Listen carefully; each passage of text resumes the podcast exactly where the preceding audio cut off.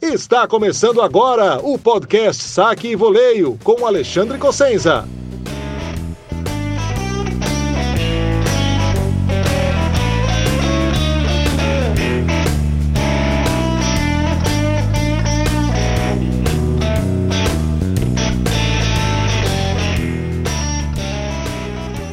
Fala galera, bem-vindos ao podcast Saque e Voleio. Esse é o vigésimo episódio da quinta temporada e hoje a gente tem muita coisa para falar. Vamos falar um pouquinho uh, é, de Simona Halep, do caso de doping, e nem é tão pouco assim. Vamos falar de Copa Davis, que teve vitória brasileira. Vamos falar da transmissão da Copa Davis, que é outro dilema. Vamos falar da equipe brasileira que vai jogar o PAN. E vamos falar sobre um monte de outro assunto que tem muita pergunta legal dos apoiadores. Já já eu vou, vou explicar é, cada um desses assuntos. Mas vamos começar pela Halep, que é um tema delicado e confuso. Primeiro, por que ela pegou 4 anos, que é um tempo bem acima da média entre né, os casos de doping que a gente viu recentemente? A grosso modo a explicação é simples, ela foi considerada culpada de duas infrações de doping. Uma por ter testado positivo por uma substância chamada roxadustat, que estimula a produção de hemoglobina e células vermelhas do sangue, né, ou glóbulos vermelhos que é, assim, vou tentar explicar em termos de, de leigo, né? É, são são é, células que transportam oxigênio do pulmão para os tecidos e também retiram gás carbônico é, desse processo. Então isso resulta num ganho de performance aeróbico, porque, né? E por isso a substância é proibida. Ponto. E a outra infração foi referente ao passaporte biológico, que nada mais é do que um registro de várias análises do sangue do atleta.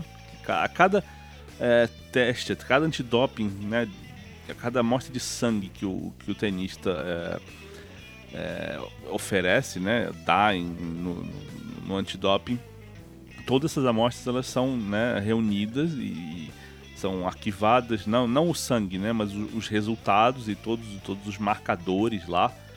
Então, é, quando houver um resultado muito fora do padrão, isso é um indício de doping sanguíneo. Né? Eu não sou a melhor pessoa para explicar isso clinicamente, mas vou tentar explicar juridicamente o que foi considerado nessa decisão, tá? E essa decisão é um documento de 126 páginas, é, é um documento longo, tem muito detalhe é, em juridiquês, muito, muito detalhe em, é, em análises científicas, em dados que não adianta eu explicar aqui. Primeiro porque eu não conseguiria, e segundo porque né, são, são é, é números e, e, e quantidades que, que não são conhecidas do grande público, então não adiantaria. Vou tentar é, fazer um resumo de uma maneira que fique, acho que, compreensível para todo mundo. Na questão do uso desse roxadostat, ficou comprovado e aceito pelas duas partes que a substância estava em um suplemento que a Halep tomou. Tá? Isso a Halep nunca negou, a defesa dela não negou. E esse suplemento, segundo a defesa, ela tinha acabado de começar a tomar, indicada por um profissional da academia do Patrick Moratoglu. E é por isso que a gente vê ele tão investido, tão preocupado e tão revoltado, pelo menos publicamente, né, com a punição da Simona.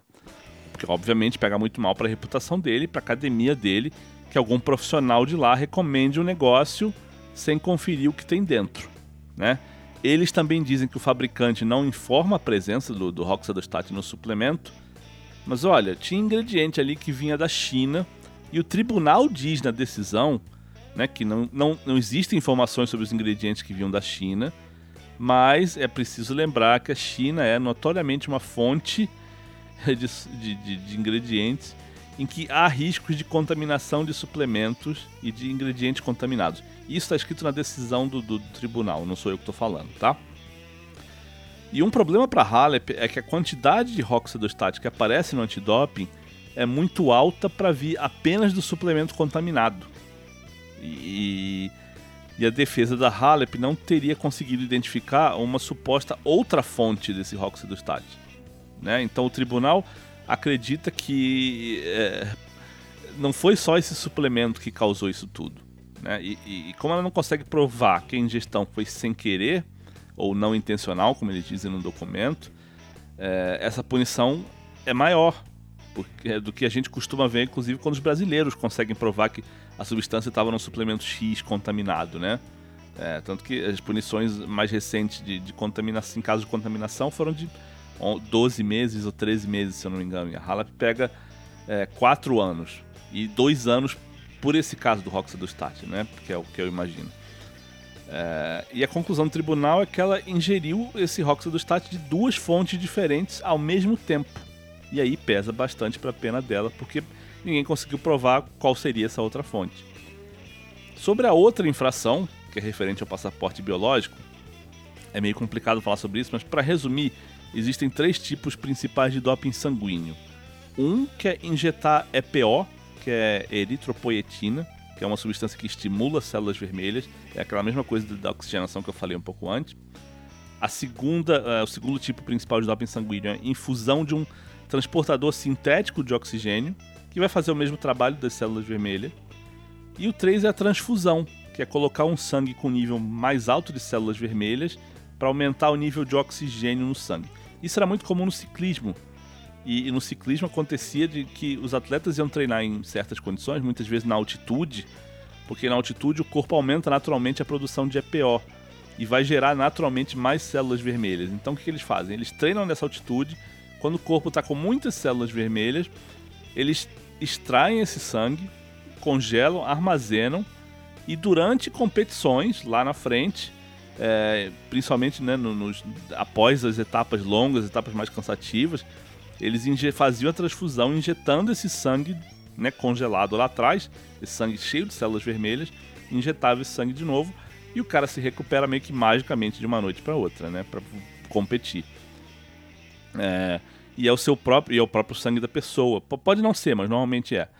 é. E com um nível de glóbulos vermelhos mais alto do que o corpo teria normalmente, isso dá um ganho de performance, tanto aeróbico quanto de resistência muscular. É, tem história sobre isso no atletismo também, na década de 70, lá atrás.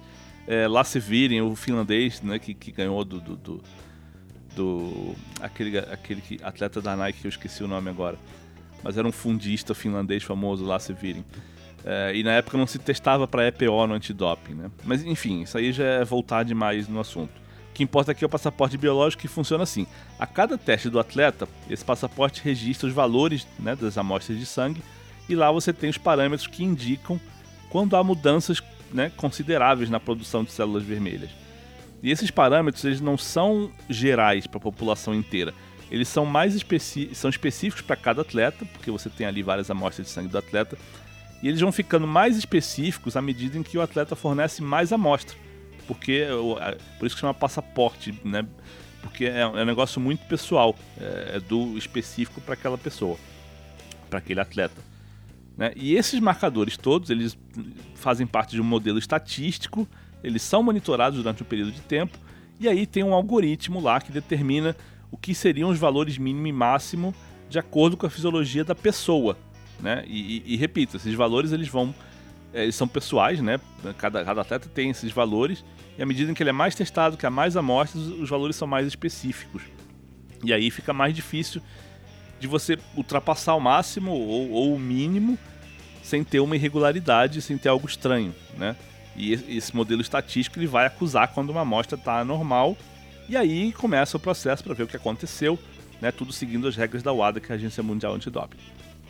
No caso da Halep, ela começou a ser testada para doping sanguíneo em 2013. Então ela já tem 51 amostras válidas nesses 10 anos. Algumas amostras são consideradas inválidas por alguns motivos que, que é, nem vale a pena entrar aqui.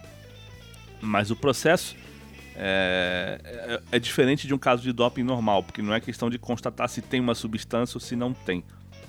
No doping do passaporte sanguíneo, o tribunal forma um painel com três especialistas e eles vão analisar os números e cada um vai dizer se a probabilidade né, da, daquilo ser doping é, é, é, pequena, é inexistente, se é muito, se é alta ou se é muito alta. E uma das reclamações da Halep é que, segundo ela, dois dos especialistas mudaram de opinião depois de saberem que era ela, Halep, que estava sendo acusada. Em tese, eles deveriam analisar sem saber a identidade do atleta. O problema todo é que o caso do passaporte biológico ele é conhecido, percebido e analisado depois que o doping da Halep por Roxadostat já era público. Todo mundo sabia. Então não é que contaram para os especialistas, ó, oh, esse, esse, esse, coisa aí, passaporte biológico é a Halep. Mas os três deduziram, né? E os três especialistas disseram para o tribunal que não se deixaram afetar por isso e o tribunal aceitou essas respostas. confiando no profissionalismo dos caras, tá? E os três especialistas analisaram e julgaram esse caso de passaporte biológico como, abre aspas, provável doping, fecha aspas. A Halep nega, claro, que né, teve manipulação do sangue. A defesa alega que houve três fatores que podem ter gerado esses marcadores estranhos. Um deles foi uma cirurgia no nariz, que não era segredo, ela postou nas redes sociais até, e ela diz que houve perda de sangue durante essa cirurgia. Tem um motivo B que está omitido na decisão, né? Eles marcam em preto por cima e não, não tem como ler é, né? nessa, nessa versão que é divulgada para o público. E o terceiro motivo seria um período sem treinos. Sobre a perda de sangue da cirurgia, a decisão cita que isso deveria ter causado uma redução dos níveis de HGB, de hemoglobina. Mas a amostra de sangue que ela deu, 11 dias depois da cirurgia, mostra o contrário, subiram os níveis de HGB. Então já derrubaram essa tese aí. Todos, é, sobre o segundo motivo, tem seis parágrafos e estão todos né, em preto na versão pública, não dá para saber. E sobre o período sem treinos, o tribunal não aceitou a argumentação da defesa, porque é, a, a amostra seguinte, que é a segunda amostra de sangue depois da cirurgia, é muito diferente da primeira. E se ela não estava treinando, não podia ser tão diferente assim. É esse o argumento do tribunal. E, enfim, o relatório traz os números a explicação científica lá, mas eu acho que não precisa entrar tanto assim nesses detalhes. Mas resumindo, o tribunal aceitou a argumentação do painel de especialistas e condenou a Halep aqui também. E olha, honestamente, se vocês me permitem umas observações pessoais aqui, tem uns trechos do documento que o tribunal esculacha a defesa, né? Porque e, e aponta uns argumentos ridículos. Tem o professor Álvares, um, um especialista contratado pela Halep, é, ele escreve num, num, trecho da defesa que o tenista não ganharia nada com o aumento de HGB, né, hemoglobina, porque, abre aspas, no tênis você não precisa de oxigênio, fecha aspas. Essa é a defesa de um especialista da Halep. Em que planeta esse cara vive, meu Deus do céu? Sabe? E aí já parece desespero. E quando a defesa apresenta um argumento desses, né, desesp... que, que é obviamente né, sem sentido, até atrapalha o total da defesa, porque fica evidente que você está se defendendo com um argumento que, sabe, está se defendendo do indefensável. E, e prejudica o resto, né? Porque você tira a credibilidade da defesa. Mas para concluir, é, eles resumem que o doping foi intencional, tanto no caso do Roxadustat quanto no passaporte biológico, e sendo assim intencional, a sentença mínima seria de 4 anos. E foi isso que deram para ela. Se o caso do passaporte biológico fosse posterior a ela ser notificada pelo doping do Roxadustat, aí a pena seria até maior porque entraria como reincidência. Mas não foi o caso. E mesmo assim, se houvesse agravante, poderiam ter dado até seis anos para Halep, mas consideraram que não houve. Um agravante seria, por exemplo, adulterar o resultado, tomar uma atitude para evitar que descobrissem alguma coisa, ou fazer uma amostra sumir, etc. A, a ITIA, que é a agência de integridade do, do, do, do tênis, é, até alegou que havia agravante, mas o tribunal considerou que não. E foi isso. Agora, o, o caso é, a Halep pode apelar para o TAIS, que é o Tribunal Arbitral do Esporte, e pedir que seja revisto o caso, né? Toda decisão do TAIS, assim, desde que eu me lembro como jornalista, reduz a sentença de tenistas, né? Foi assim no caso da Sharapova, inclusive, que tinha o mesmo escritório de advocacia da Halep, e também foi uma defesa horrorosa. É, mas se tudo se mantiver, né, esse, esses quatro anos, a Halep só pode voltar a jogar a partir de 7 de outubro de 2026. Porque eles anunciaram quatro anos agora, mas é retroativa a outubro de 2022, quando ela começou a cumprir uma suspensão provisória. Então ela está né, suspensa desde 2022, vai até 2026. O que, que eu acho disso? Eu acho que sim existe uma chance de a Halep convencer o tribunal que foi doping não intencional. E aí ela consegue reduzir bem essa pena, talvez em um até dois anos, e voltar né, cedo. Acho que se ela cortar em um ano, um ano e meio, você está num lucro enorme. Mas não é tão simples assim pelo que a gente leu na decisão do tribunal. É claro que ela discorda né, da lógica do tribunal e vai argumentar lá no TAIS, fazer a defesa dela é, do jeito que ela acha que tem que fazer e vamos ver o que acontece. Agora deixa eu falar sobre Copa Davis e um pouco de tênis brasileiro, porque foi sim uma vitória muito importante do Brasil no último fim de semana quando o time foi até a Dinamarca, fez 3 a 0 conquistou uma vaga nos qualifiers do ano que vem. Ou seja, é como se o time voltasse à primeira divisão na Copa Davis, porque ela vai começar em 2024 com a chance de ser campeão do evento. Né? Eu não estou falando em probabilidade, estou falando em possibilidade. E eu digo isso porque a nova Davis ela ficou com um formato meio confuso, tem mais times e tal, e eu acho que esse é o melhor critério para definir em que divisão um país está. Se começa um ano com chance de ser campeão, a gente pode dizer que é a primeira divisão ainda que hoje a, Davis tenha muito mais países, né, entre aspas, né, nessa primeira divisão do que no formato antigo, quando eram só 16 países no, no, no, que era o grupo mundial. Hoje não é assim, hoje a gente começa um ano com os qualifiers, que são 24, são 12 confrontos, né, são 24 times, e aí tem 12 vencedores que vão passar para uma fase de grupos com outros 4 países. Então, na verdade, você tem 28 times aí no que é uma primeira divisão, né? É, enfim, só para entender, os qualifiers são em fevereiro, vencem 12, vão fazer uma, uma fase de grupos com mais quatro países, vão ser 16 times, nessa fase que é em setembro, que foi o que aconteceu agora. E depois os oito melhores vão para a fase final, que é em novembro. Mas sobre a vitória do Brasil, acho que é inegável que o ponto mais importante foi a vitória do Thiago Monteiro, que já no primeiro jogo derrotou o Rogue Rune, número 4 do mundo. Foi 6-7, 7-6 e 6-2. E ganhar assim do número 1 um do time da casa, tira a pressão do resto da equipe, né? Depois o Thiago Wilde ganhou do August Holmgren por 6-4, 6-2, adversário fraco. E no dia seguinte a dupla brasileira com Felipe Meligeni e Rafael Matos venceu o Johannes Ingildsen e o Christian Sigsgaard por 6-7, 7-5, 7-6. Jogo nervoso, podia ter mudado o confronto, mas o time da casa tinha muito mais a perder, né? E isso tem um peso. Então a vitória do Thiago Monteiro abre as portas né, para esse triunfo, que é importante, muito. Né? Era para ser um confronto duro. Esse jogo de duplas era para ter sido o jogo decisivo, nervoso. Mas quando o Rune perde o primeiro jogo, né, um jogo em que ele era o favorito, ou deveria ser o favorito, muda todo o cenário. Dito isso, tem dois pontos que eu, que eu acho importante fazer aqui. Um é que o Rune está lesionado. Né? Ele está com problema nas costas, ele jogou mal, foi piorando à medida que a partida se esticou, isso ficou evidente. Né? Esse problema nas costas vem desde Roland Garros ele não ganha um jogo desde o Wimbledon, tá sacando mal pro padrão dele. E tudo isso ficou claro contra, contra o Thiago, tá? Agora, falar isso é desvalorizar o feito do Thiago? Não é, é falar a verdade, é citar os fatos. E é muito importante deixar isso claro, porque as redes sociais hoje estão cheias de, de, de conta de gente que tá lá para puxar saco de jogador, para conseguir engajamento, para atacar gente que pensa diferente deles e tudo mais. Só que isso aí nada mais é do que emburrecer a conversa. Porque vamos lá, daqui a duas semanas o Monteiro pode estar no Challenger de Campinas ou pode estar no Pan-Americano. Ele pode perder para o número 150, 200 do mundo.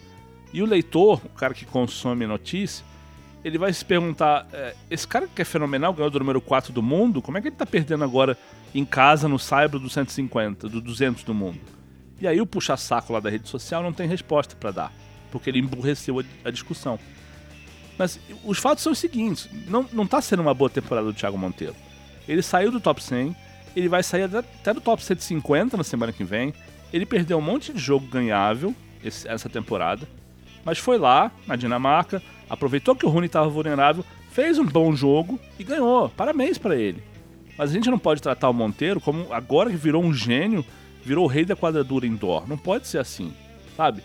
É, tem que dar o mérito, tem que dar o mérito. Mas tem que explicar o que aconteceu, né? Não podemos mentir, dizer aqui, né? Não é Coreia do Norte, sabe? A gente não vai mostrar, é, fazer o clipe de melhores momentos com três pontos do Thiago Monteiro e botar no fundo a torcida de né, 20 mil pessoas em Wimbledon comemorando. Não é assim. É, e, outro dia teve um episódio que me deixou chateado pra cacete. Eu não ia nem falar nisso aqui, mas vou aproveitar. Quando João Fonseca venceu o US Open juvenil, o Rubens Lisboa, que foi assessor de imprensa da CBT, ele fez um tweet dizendo que foi uma grande conquista do João. Ele começa assim: foi uma grande conquista do João. Mas é preciso ter cuidado porque a gente tem exemplo, inclusive aqui no Brasil, juvenil que ganhou o slam, foi número um. Isso não significou uma carreira de sucesso. E não tem mentira nenhuma no que o Rubens disse. Mas aí chegou uma conta dessas que ninguém tem coragem de colocar o nome, e eu não vou citar aqui para não dar audiência demais. É, deu um retweet por cima do Rubens disse que, ah, que não pode pensar assim, isso é desmerecer o feito do João, etc e tal.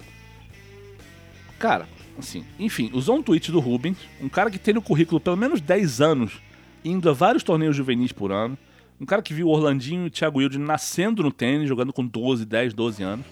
Um cara que conhece o meio, é bem informado, sabe quem são os pais, sabe a história de todo mundo ali. E aí vem um idiota que provavelmente nunca pisou num Banana Bowl e quer usar um, um alerta do Rubens. E foi um alerta, não foi uma análise. Mas usa um tweet do Rubens para causar tumulto, para gerar engajamento, para querer aparecer como, ah, eu quero levantar a bandeira do tênis brasileiro. Isso não é levantar a bandeira, amigo. Isso, isso não é ajudar o tênis. Isso é emburrecer a discussão. Tá cheio de exemplo de juvenil que ganhou slam e não virou grande profissional. E, e, se esse alerta não é feito, daqui a seis meses, se o Fonseca não começar a ganhar jogo de Challenger, como é que vai ser a cobrança? Como é que essa conta vai justificar que o juvenil não tá ganhando o jogo? Pode ganhar, e tomara que ganhe, mas pode não ganhar. E não tem nada de errado se não ganhar, sabe? É, não tem fórmula. Não é desvalorizar o feito. É, se o Fonseca não for número um do mundo profissional, não tem problema nenhum. Sabe? Se ele não for top 10, não tem problema nenhum. Se ele não for top 100, também não é problema nenhum. Sabe? Cada um tem, tem, tem a sua vida. E, e, mas ele ganhou um US Open juvenil. E a primeira coisa que o Rubens diz no tweet dele lá é: Cara, é um grande feito. Foi a primeira coisa que ele disse. Então não é desvalorizar, sabe? É, é mostrar o que aquilo significa ou não. Simples assim. O que a gente não pode fazer é, repito, emburrecer a conversa e dizer que está sempre tudo certo, que a gente só pode elogiar brasileiro, etc, etc, etc. Né? No grupo de, de Telegram com, com os apoiadores né, do blog, eu sempre falo que eu, eu não entendi algumas das decisões da Luísa Stefani esse ano. E você pode pensar assim: ah, mas ela é top 10, não tem o que criticar. Tem! Claro que tem. O que não pode é fechar os olhos por causa de ranking. É, e o melhor exemplo disso a gente tem no Brasil. A molecada que não era nascida, né, nem sabe disso, mas quando o Google era número um, tinha jornalista que cobrava e mostrava coisas erradas. Mas também tinha todo mundo deixa disso, que o cara é número um, não pode criticar, tem que dar graças a Deus que o cara tá lá, é número um, tá ganhando o jogo, é bom pro tênis, não pode falar. Mas o resultado disso a gente viu na prática, uma carreira encerrada de forma precoce, porque o Guga não tinha um preparador físico full-time individual para ele. Porque a pessoa que fazia fisioterapia do Google, eu não vou dizer aqui o nome da pessoa porque ela é a menos culpada, mas era uma fisioterapeuta que não era fisioterapeuta para esporte, para atleta de alto rendimento. E aí foi se desenvolvendo uma lesão que chegou a um ponto que só a cirurgia talvez resolvesse, e não resolveu. Mas se houvesse uma equipe de profissionais envolvidos, como tem Nadal, como tem, né, teve Federer, como tem o Djokovic, e profissionais do nível de um número um do mundo, o problema físico do Guga provavelmente não teria chegado ao nível que chegou. Então, não me vem agora com esse papinho de que não pode criticar porque tá ganhando jogo, porque é top 10, porque, sabe, porque é campeão disso, daquilo, que não pode apontar erro, que não pode contestar a decisão de atleta daqui e aqui. Agora mesmo Nadal, na entrevista que deu para o Movistar essa semana, disse que errou em decisões que tomou com o corpo. Mas são os puxa-sacos do Twitter que entendem de tênis agora? Ah, pelo amor de Deus, sabe? Vamos elevar o nível da conversa. Tudo tem que ser questionado. E não é questão de dizer que eu tô certo, que os outros estão errados. Não é assim. O que não pode fazer é, é dizer que quem questiona tá contra o tênis ou contra o atleta X ou quer diminuir. Não é assim. Nunca foi. Nunca vai ser. Os puxa-sacos só emburrecem o cenário. E antes que eu passe adiante no assunto, é bom lembrar. É lamentável que pouca gente viu esse confronto da Davis. Né? Todas as vezes que eu abri a transmissão no YouTube, é, passou no canal da CBT, é, eu não vi mais de cinco pessoas simultâneas vendo os jogos. Né? Não vi o tempo inteiro, admito, mas imagino aqui que não tenha passado de 10 mil pessoas simultâneas em momento nenhum, e isso é muito ruim. Né? É, e depois você lê por aí que o confronto teve 100 mil espectadores como se fosse algo espetacular. Não é, é ruim, e eu explico. Número é que nem aquele coelho. Você tortura até ele admitir que é um porco espinho. Né? E se vocês não sabem dessa história, depois escrevam para mim que eu conto depois. Mas é o seguinte, vocês já repararam que quando divulga o número de Ibope, é, geralmente o número noticiado ou é o pico de audiência, que é quantas pessoas estiveram vendo o programa no mesmo tempo, é, mas é, em um certo momento específico, mas é pessoas simultâneas, tá? Ou é a média de audiência que divulgam, que é o número de espectadores simultâneos médio, né, do começo ao fim da programação. Não interessa para as TVs, nem para o mercado publicitário, o total de pessoas que passou por aquele canal ou por aquele programa. Porque o total, ele vai incluir o cara que botou no canal, ficou dois segundos e saiu, ou o mesmo cara que entrou ali cinco vezes diferentes. Imagina você vendo um filme com comercial e que você troca de canal em todos os intervalos. Você vai contar como 10 espectadores? Não faz sentido, né? Então esse número total de 100 mil espectadores, principalmente se você levar em conta que foram dois dias de confronto e 11 horas de programação, 11 horas de jogos, é um número ruim, é pífio, é ridículo para uma competição de nível de Copa Davis. Ah, mas estava só no YouTube.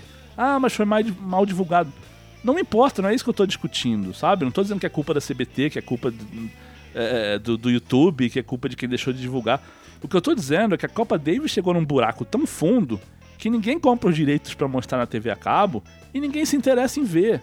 E, e não adianta disfarçar isso torturando o número que nem fez o Piquet outro dia, dizendo que ah, que a Copa Davis teve. A fase de grupos teve 113 mil espectadores, que na verdade dava uma média de 2 mil pessoas por confronto, que é ridículo também. E eu mostrei isso no blog. Então, deixa eu respirar fundo aqui, porque hoje tá difícil, né? Tem que. Tem uns assuntos que, que são pesados, a gente tem que explicar muito bem. Mas para terminar essa parte sobre tênis brasileiro, bora falar um pouquinho sobre a lista de jogadores que vão pro PAN, o time feminino tem Laura Pigossi, Carol Meligeni e Luísa Stefani. E o time masculino tem Thiago Monteiro, Gustavo Eide e Marcelo Demoliner. Primeiro, deixa eu explicar. Em tese, isso é uma convocação, mas normalmente quando essa lista sai, a CBT já conversou com todo mundo que tinha que conversar. Quem não quis e disse que não queria. E a lista divulgada é a lista de quem quer jogar, respeitando o ranking. Normalmente é assim. Eu nunca vi a Tata reclamar por ter ficado fora do PAN, então não vejo problema nessa lista.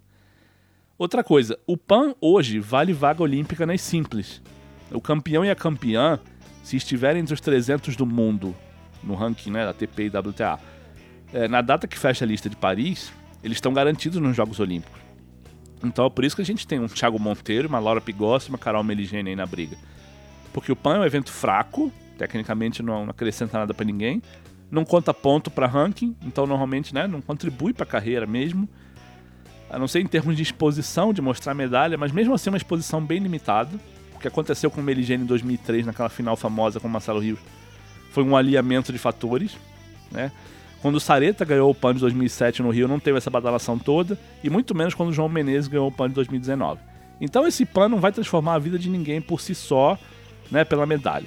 Mas a vaga olímpica é importante, evidentemente, então o Monteiro deve ter pesado isso, achado que vale a pena ficar fora de um ou dois challengers na América do Sul, e brigar por essa medalha, essa vaga olímpica, eu acho super justo. E o raciocínio da Laura e da Carol deve ter sido o mesmo. Então faz sentido que eles e o Gustavo Eide também né, se interessem pelo evento. Sobre o Demo e a Luísa, eu já tenho minhas dúvidas aqui. Eu acho que nenhum dos dois tem algo a acrescentar na carreira jogando um pan. Mas se eles querem ir brigar por medalha e tal, beleza, né? Também não vejo problema. É até simpático repetir a dupla olímpica, né, da Luísa e da Laura. Mas não acho que vai acrescentar muita coisa para nenhum nenhuma das duas, né, a essa altura da carreira. A Luísa, inclusive, já tem uma medalha de bronze, né, com a Carol em Lima 2019. Mas enfim, o calendário da WTA termina mais cedo. A Luísa já ficou fora do finals do Elite Trophy, porque trocou de parceira, né, e, e não, não, não, fez nada muito grande em torneios grandes, além dessa semifinal do US Open agora com a Jennifer Braid, só que agora já é tarde demais para tentar o finals. Então, esse PAN aí pode ser um prêmio de consolação no fim do ano, antes, antes do Brasil enfrentar a Billie Jean, né, jogar a Billie Jean Cup contra a Coreia do Sul em Brasília, que vai ser em novembro. O PAN é agora é, antes. Agora bora para a sessão de Q&A ou PIR, né, perguntas e respostas do podcast, com perguntas enviadas pelos apoiadores do blog. Nessa parte eu vou falar de eleições de Copa Davis, olha só como tem assunto legal. Eleição de Copa Davis, vou falar sobre o Alcaraz não ter jogado a Davis, vou falar do reinado do Djokovic, Vou falar de como o circuito masculino meio que decepcionou em 2023, sobre como o US Open parece que não teve tão jogos tão bons. Vou falar sobre coaching, que deu muito que falar no US Open, né? Tem uma pergunta, tem uma pergunta ótima também sobre o número crescente de duplistas do Brasil disputando o circuito. Será que isso é tão bom assim? Tem também perguntas sobre o doping da Halep, sobre o momento da Luísa Stefani no circuito. Vou falar sobre o Moratoglu, que é um grande case de marketing tenístico com méritos e deméritos. E também do Thiago Monteiro da resposta que ele postou depois que ganhou do Roger Rooney na Copa Davis. Então tem muito assunto quente pela frente ainda. Só que aqui a gente chega ao final do podcast para quem não é apoiador do blog. Ou seja, quem estiver ouvindo o Saque Voleio Shorts, fica por aqui. Mas até que foi um episódio longo, né? Quase meia hora aí. Uh, mas para quem não conhece, eu explico de novo. Apenas um trecho do podcast Saque Voleio ele é distribuído para seguidores, para não seguidores do blog. E esse é o trecho que eu chamo de Shorts. Ele fica disponível no Spotify, na Apple, Google Podcasts, enfim, os principais players do, do, de podcasts do mercado. O podcast Saque Voleio completo eu entrego apenas para os apoiadores do blog. Então, quem gostou do Shorts por aqui, quiser ouvir o podcast na íntegra, só tem que apoiar o blog vai lá no Apoia-se, né? Que é apoia.se barra saque e voleio. E com 15 reais mensais você vai ter acesso ao podcast inteiro. Você também vai poder acessar o grupo de apoiadores do, do blog no Telegram. E lá eu distribuo áudios de entrevistas de brasileiros e estrangeiros, posto análises flash logo depois do fim das partidas. Organizo o Circuito dos Palpitões, que é um jogo que a gente preenche chaves né, de vários torneios ao longo da temporada. Também faço comentários em áudio de vez em quando sobre qualquer assunto relevante que o apoiador levantar. Então tem bastante conteúdo lá também. Então, para o pessoal do Shorts, eu fico por aqui. Um abraço para todo mundo e até a próxima.